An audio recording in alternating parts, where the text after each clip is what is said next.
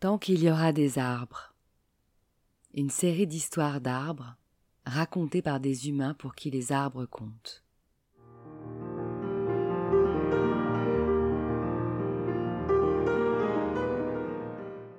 Un patchwork de voyages en enfance ou dans le monde qui justifie qu'au-delà de leurs bienfaits naturels scientifiquement prouvés, les arbres sont nos complices de vie et doivent rester les témoins de nos existences.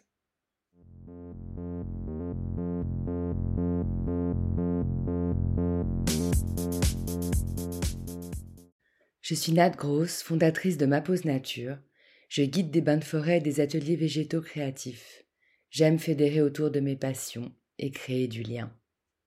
D'une petite graine plantée, un terreau s'est formé, et naturellement un réseau racinaire a vu le jour.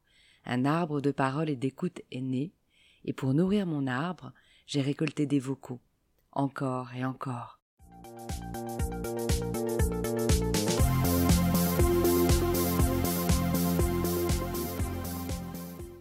Tant qu'il y aura des arbres, il y aura de l'espoir.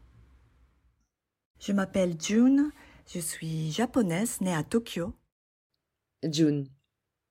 Le Japon pour moi c'est la gastronomie. Lamen, ramen, katsudon, tempura, sushi, yakitori, gyoza, j'adore ça. Depuis que je pratique le shirin-yoku, le bain de forêt en japonais, j'ai réalisé que plein de choses que j'aimais faire en nature avaient un mot spécifique en japonais pour les illustrer. Le komorebi, ou la recherche de la lumière du soleil qui filtre à travers les feuillages des arbres, ou le momijigari, la contemplation du changement de couleur des feuilles d'érable, qui est le symbole de l'automne, et que j'ai adapté dans ma pratique en chasse à n'importe quelle feuille rouge parmi les jaunes.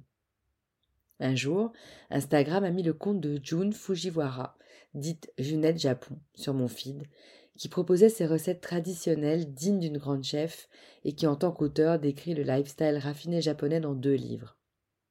J'étais fière et super contente qu'elle accepte ma requête, persuadée que je tenais celle qui allait nous raconter de l'intérieur, le printemps et sa floraison de cerisiers du Japon, les fameux sakura.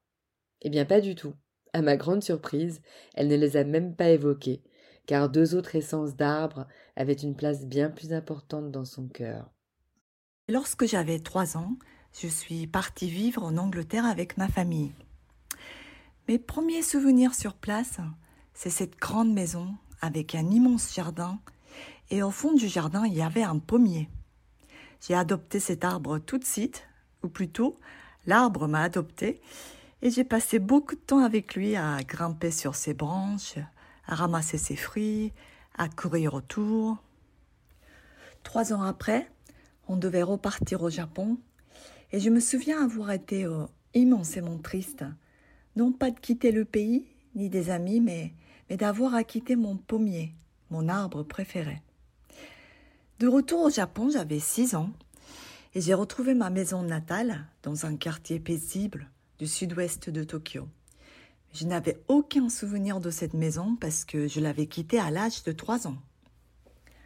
La grande et belle surprise en arrivant, c'était de découvrir qu'il y avait un petit jardin, comme un patio, caché à l'intérieur de la maison et dans ce jardin, il y avait un arbre magnifique, un arbre à kaki qui donnait des beaux fruits de couleur coucher de soleil chaque automne.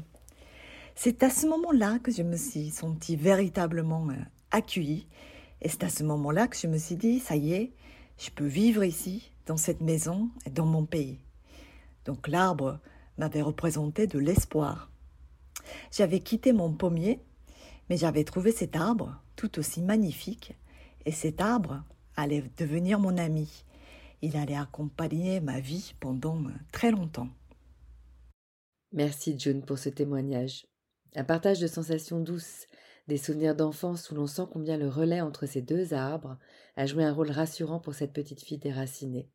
Deux arbres qui l'ont rendue optimiste.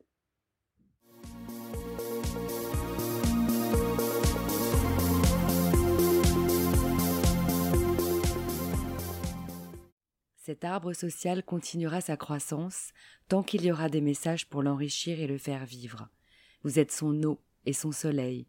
Alors merci de l'aider à grandir en likant et partageant ce projet, car tant qu'il y aura des arbres, il y aura le passé, le présent et l'avenir.